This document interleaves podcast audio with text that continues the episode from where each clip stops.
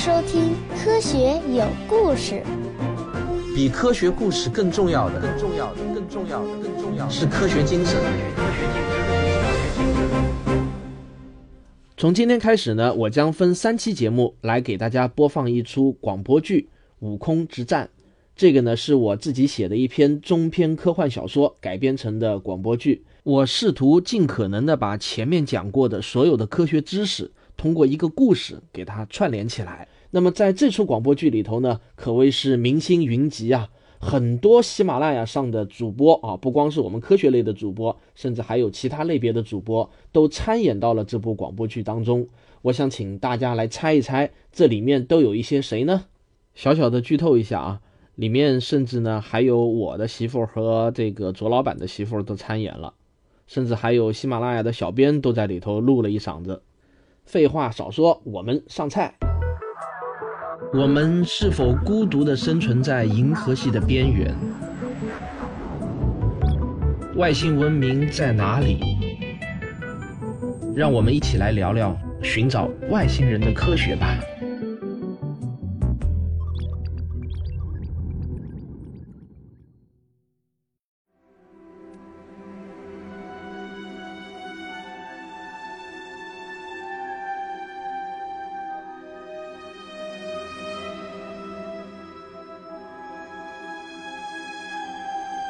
公元二零一九年十月一日早上八点，位于中国贵州的 FAST 五百米口径射电天文望远镜控制中心，地外文明搜寻项目组的办公室已经开始忙碌了起来。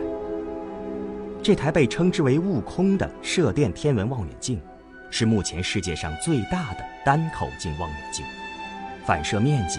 足足有三十个足球场那么大。汪若山正坐在自己的办公室中，打开平板电脑。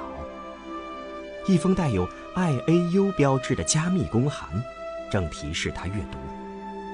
打开之后，首先跳入眼睛的是美国国家航空航天局 NASA 的蓝色标志。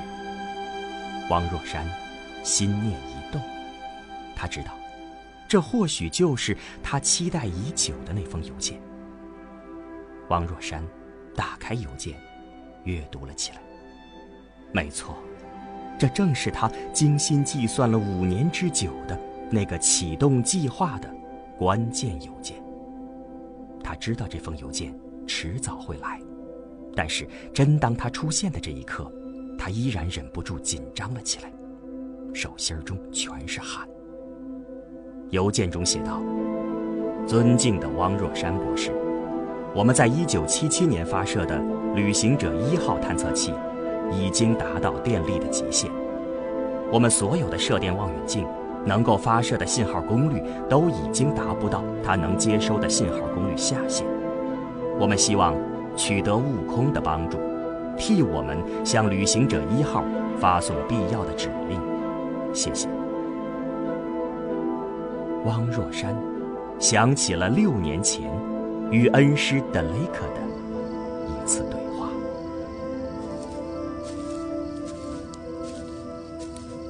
教授，这里只有我们两个人，我很想问您一个私人问题。但说无妨。四十年前，在您的主持下，人类朝五仙座 M 一三球状星团发射了阿雷西博信息。您现在？有没有一点后悔呢？你希望我后悔吗，若山教授？我也知道这是个伪命题，再去谈后不后悔已经毫无意义。我只想知道，这么多年来，您的观点是否有了变化？有变化，但恐怕要让你失望的是，我比四十年前更加感到 Matty 的迫切，而不是后悔。为什么？你觉得？一个落水的孩子靠自己的力量能获救吗？很难。是的，想要自己学会游泳而获救很难，他需要别人帮助。这四十年来，我没有看到人类在一点点学会游泳，恰恰相反，我们越陷越深。仅仅四十年，森林减少了一半，而沙漠增加了一倍。越来越多的国家拥有了毁灭世界的核武器，世界灭绝的核按钮从两个增加到了八个。温室效应已经导致全球的气温升高了两度，干净的饮用水源减少了百分之三十。还要我再说下去吗？唉，这些确实是令人痛心的事实。但外星文明就一定能成为人类的救世主吗？我不知道，正如。你也不知道人类是否一定能自己学会游泳一样，我们都不知道。我只知道这个世界在越变越糟糕，我们总该为此做点什么吧。但 Matty 的后果可能是人类的灭顶之灾，至少这个风险是存在的。我们值得去冒吗，孩子？我坚信，一个能够跨越恒星际空间到达地球的文明，至少是一个彻底解决了能源问题的二类文明。我们在他们眼中，只是宇宙动物园中的一头珍稀动物。我实在想不出一个二类或者三类文明去灭绝宇宙间如此稀有罕见的生命的理由。是的，我确实给不出证据，但这无关证据，这是我的信仰。人类文明是一个已经落水的孩子，我们应当大声叫一声 “help”。教授，我想告诉您一个秘密。什么秘密？我也是一个坚定的 Matty 拥护者，但是，我从来没有对外界暴露这一点。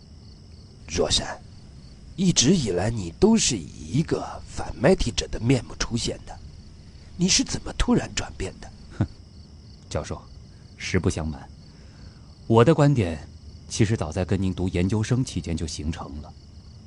但我一直把自己扮演成一个反 Matty 者，那是因为我有更长远的考虑，我需要寻找实现自己信仰的机会。我感到非常意外。那么，你自己是怎么看待那些对 Matty 的普遍质疑的？虽然我跟您一样支持 Matty，但是。我跟您的理由却很不一样。我承认 Matty 的风险，但在我看来，Matty 是现在人类文明能够给自己在宇宙中留下一点足迹的唯一方式。换句话说，我想建立一个太空中的地球文明博物馆。实在想不到，你竟然有这样的想法。这个宇宙中有生就有死，文明也不能例外。地球文明在浩瀚的宇宙中，如同一颗小小的火苗，只需要小小的一口气，就会被吹熄。我们面临来自宇宙的危险，也面临来自人类自身的危险。我不知道人类文明还能存在多久，但作为人类的一份子，我希望我们这个在宇宙中或许仅仅是幼稚的婴儿文明，也能留下我们存在过的痕迹。以我们现在的科技，想在地球上保存一百万年以上的信息的唯一方式，只有一种，那就是时刻。而一百万年对宇宙来说，实在是太短暂的一瞬。想要建立一座真正的人类文明纪念碑，我们必须把目光投向太空。先驱者十号、十一号。旅行者一号和二号都已经把人类文明的痕迹带向了茫茫太空。教授，我们不需要自己欺骗自己。人类的探测器，哪怕在最理想的状态下，也需要至少两万年才能真正意义上飞出太阳系而已。而要飞到下一个恒星，至少也需要十几万年。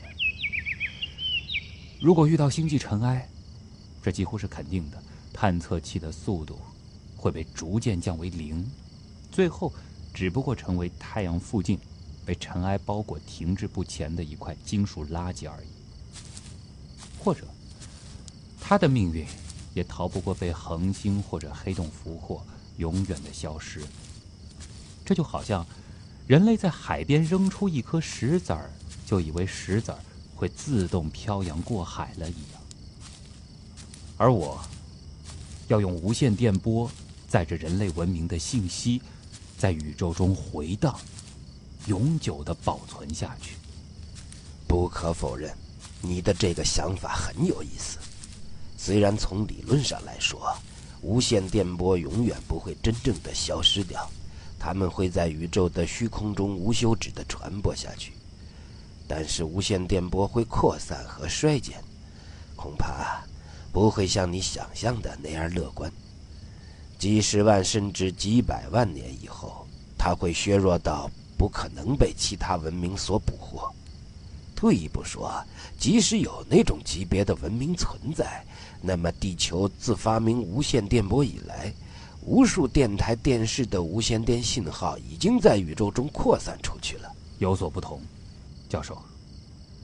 我最近的一项研究已经从理论模型上证实，如果把一束特定频率的无线电波朝一颗恒星发射，只要功率达到一个阈值，这颗恒星。就如同射电望远镜阵列中的一个，将会转发这束电波。于是，宇宙中的恒星就像一个个的中继站，会形成链式反应，电波将在恒星之间被不断的转发，人类文明的信息将被永久的保存在这束在宇宙中穿行的电波中，直到宇宙消失的那天。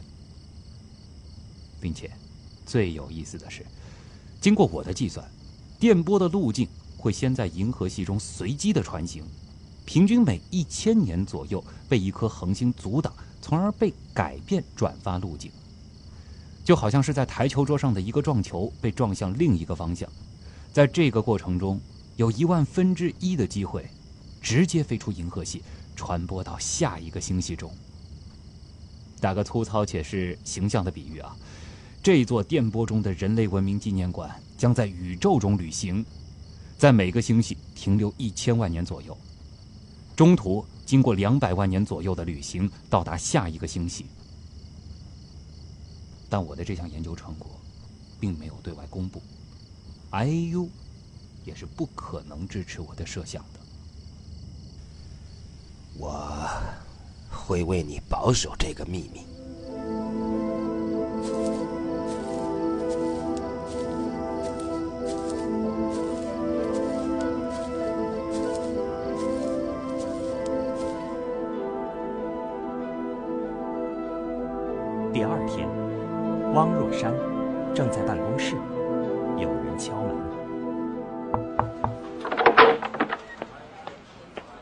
板，方海，IAU 那边来电话了，让我来问问你，NASA 的求助函收到没？老外好像挺着急的。NASA 想请求悟空接管旅行者一号的测控，我会马上回复 IAU，我个人没意见。很乐意承担这个工作，但还是需要上级批复一下。你要知道，启动悟空的大功率定向发射，不是我一个人做主就够的。刚好，你替我打一份报告给中科院的领导，把情况说明一下，争取领导的同意。好的。别忘了啊，把正面积极意义写得高一点、大一点。这个我擅长，你放心好了。本人最擅长从和谐社会以及国防大计两个角度。同时论证项目的深远意义。闪了。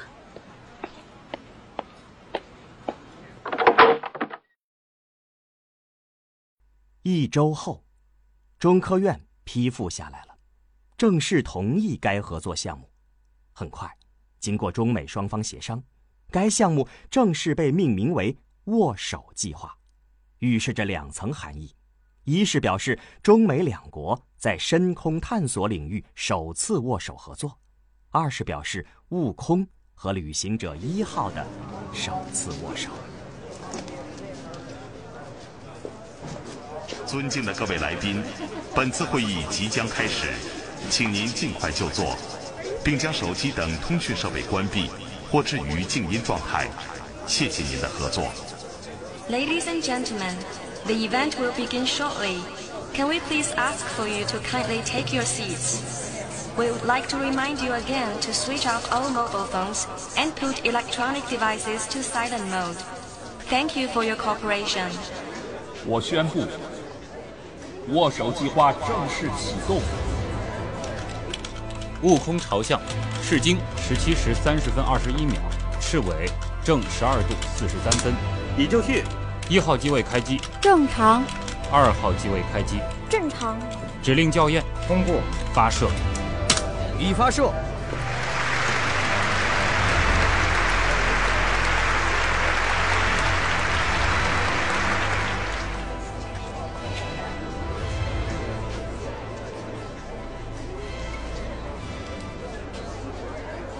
位领导和同行们先回去休息。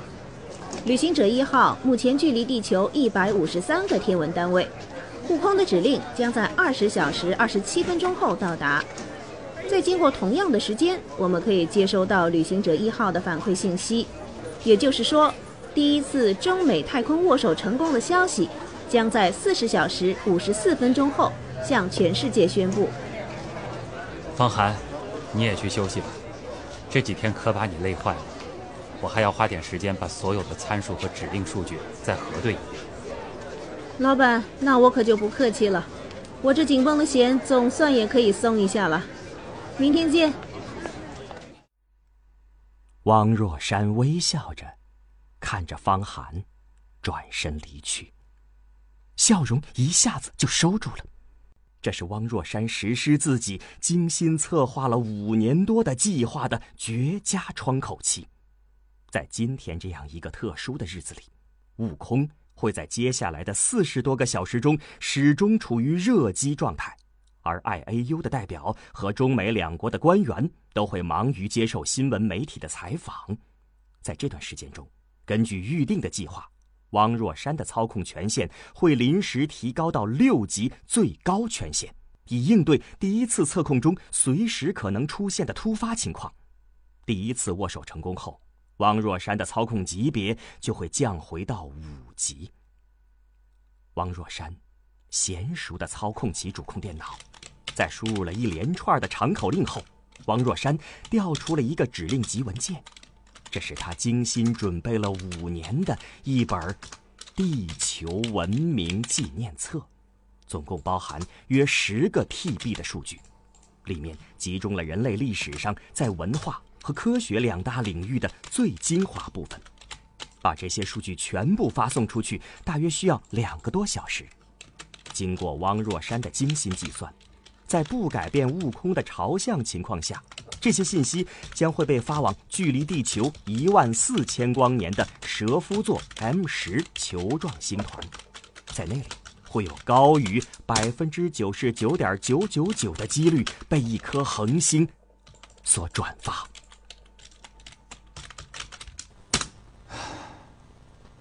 渺小的人类从此在浩瀚的宇宙中，终于有了属于自己的一小块纪念碑。两年后，握手计划依然在顺利的进行。悟空每天都要定期接收来自蛇夫座方向旅行者一号传回来的信号。在今天接收到的旅行者一号信息中，突然夹着一个特别的信号，它的频率完全不同于旅行者一号使用的频率。若不是悟空超宽的监听频段，是不可能发现这个信号的。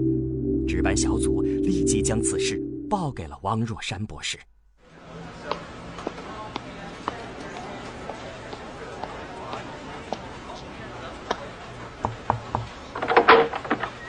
老板，你看，有点怪。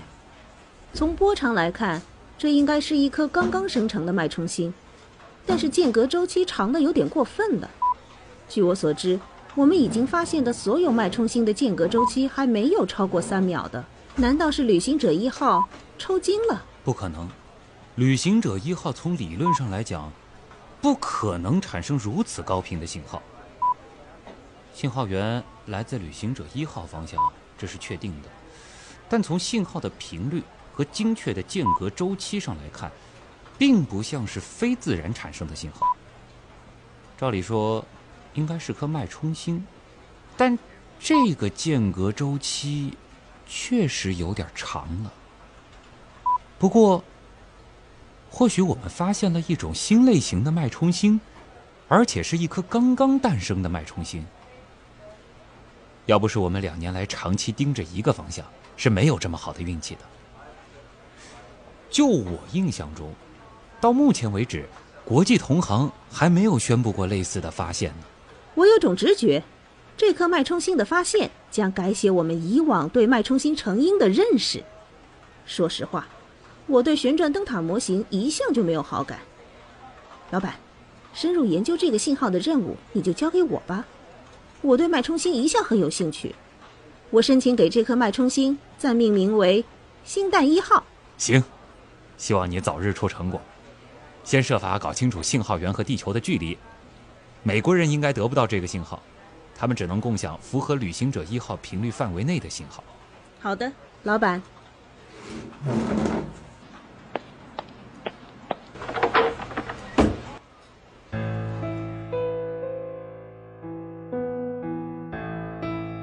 几天后，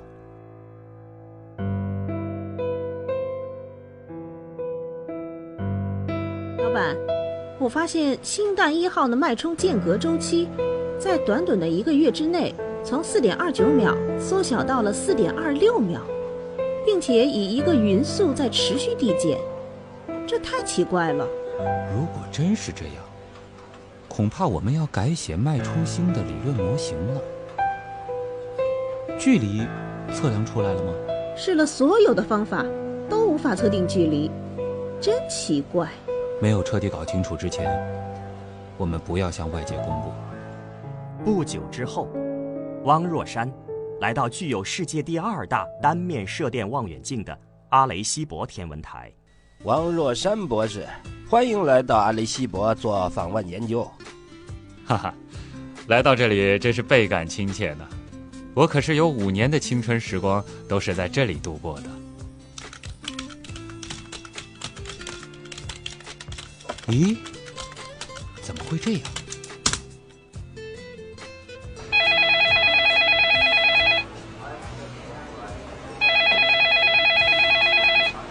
喂，老板好。方涵，赶快看一下星蛋一号的状态。怎么了，老板？你想知道什么数据？你马上看一下，星蛋一号还在不在？在啊，一切正常。怎么了？你等等。到底怎么了？哦，这太不可思议了。方涵，如果我没有搞错的话，星弹一号离我们的距离，我算出来了。真的吗，老板？你用的什么方法？三角测量法。什么？老板，你说的是三角测量法？开什么国际玩笑？我不是在开玩笑。我们被我们的惯性思维蒙蔽了。我们一旦认定这是颗脉冲星以后，就默认它距离我们非常遥远。三角测量法这种古老的测量远处物体距离的方法，被我们从头脑中不自觉地过滤掉。你是说，阿雷西博看到的星蛋一号和悟空看到的有角度差？是的，有角度差。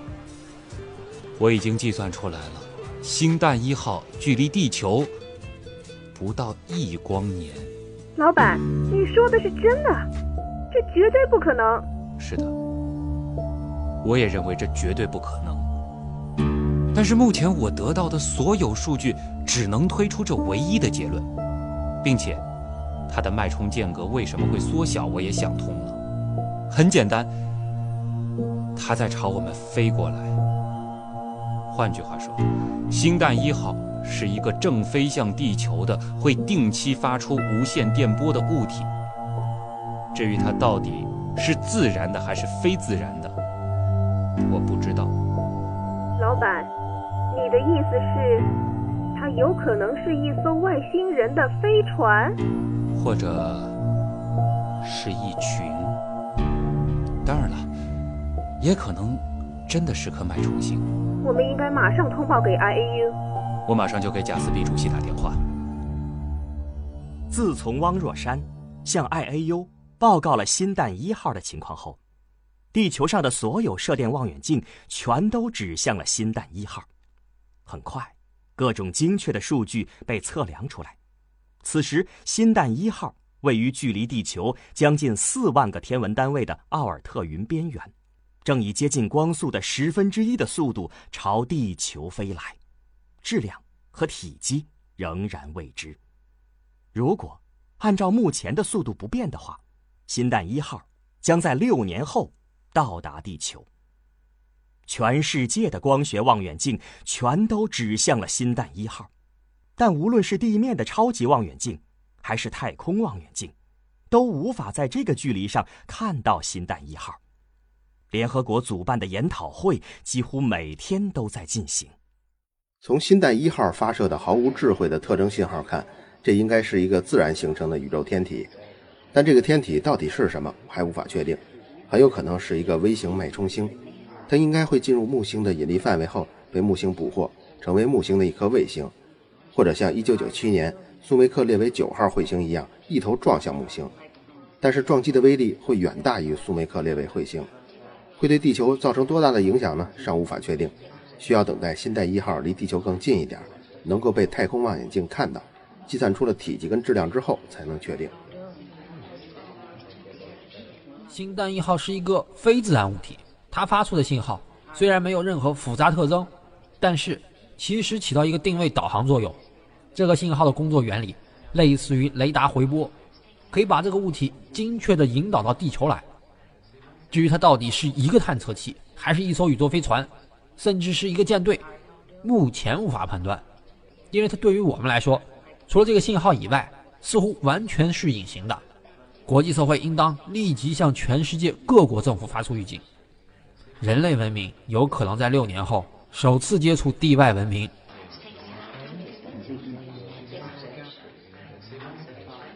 我不得不做出一个非常可怕的结论：新代一号是由外星文明发射的导弹，是一个精确制导武器。人类应该立即发出全球警报，一方面调集全世界的航空力量发射拦截火箭，一方面各国政府应当组织大规模的人员疏散。修建防空设施，以防不测。国际社会很快达成一个共识，立即由 NASA 朝新蛋一号发射一颗小型探测器，去获取更详尽的资料。在做进一步的决策前，我们至少要知道它的体积和质量。在全世界的通力合作下，仅仅用了两个月的时间。探测器和超级运载火箭都完成了，在美国的卡纳维拉尔角发射升空。它将在四年后与新蛋一号以五分之一光速擦肩而过。这颗探测器被命名为“千里眼”。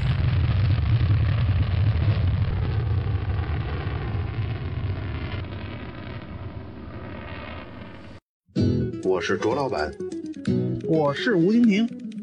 我是汪杰，我是旭东，我们是科学声音。昨天呢，我在上海书城召开了《时间的形状》新书发布会，这是四年来我第一次回到现场做科普演讲。那么也来了很多科学有故事的听众为我捧场，甚至呢还有一对父子俩专程呢从北京双飞到上海，这让我觉得特别的温暖。可惜上海书城的场地啊实在是太拥挤了。很多人呢不得不站了两个多小时。我晚上回到家以后呢，就在 QQ 上收到了刚才我提到的那位父亲的留言。他说啊，谢谢汪老师，昨天的活动很有意义。我儿子（括号初一）回来在飞机上一口气就读了七十页。这位网名叫做“红尘有你”的父亲，曾经呢还在 QQ 上给我留言说，现在中国的科学素质太有待提高了，包括学术界和专业领域。缺乏的就是科学精神。为了创新而创新的思潮下，诸如水变油等项目都能运转很久，还有大量类似的项目，电磁超材料、石墨烯、量子项目，甚至变成庞氏骗局了。其实啊，其中的科学道理很简单，政府官员却闹不懂。中国有一些理工科的学生，甚至硕士毕业了，但还是很缺乏科学精神。即使这些人将来从政进行决策，仍然缺乏科学精神。在和北理、北航、清华、北大电子系的硕士生以及其他学校的几十个毕业生的交谈中发现，成绩呢都十分优秀，却几乎没有懂引力波或者基本的科学原理的。为了学习而学习，严重缺乏科学精神。当然，我相信他的发言呢，也仅仅是代表了很少的一部分现象，并不是全部。可能呢，也会误伤很多我的听众当中就在上述这些学校中就读的学生啊。但我们也不能否认这样的现象呢，确实也是存在的。虽然在 QQ 上我给他回消息呢总是很不及时，但是他给我的这些留言呢，我都是认真的看了，而且每次看完总有一种莫名的温暖涌上心头。有你们这样的听众，我该多幸福啊！还有很多听众通过各种渠道跟我表达了因为距离的关系无法赶到上海来给我捧场的遗憾。确实啊，线下讲座就有这个麻烦。受距离和空间的限制，那么从四月份开始呢，我会在全国做比较密集的演讲。目前定下来的呢是四月八号和四月九号，我会到北京来做演讲。具体的演讲信息呢，希望大家关注一下我的微信公众号“科学有故事”。我在公号中呢增加了一个菜单，叫做“演讲信息”，我会把我所有确定下来的演讲信息都第一时间公布在这个地方，以方便大家查询。另外呢，我的收费专辑目前正在播讲《银河英雄传说》，也欢迎大家购买我的付费专辑。好，如果您喜欢我的节目的话，请别忘了点一下订阅。如果您觉得我的节目对您有帮助的话呢，也请您赞赏以资鼓励。我们下期节目再见。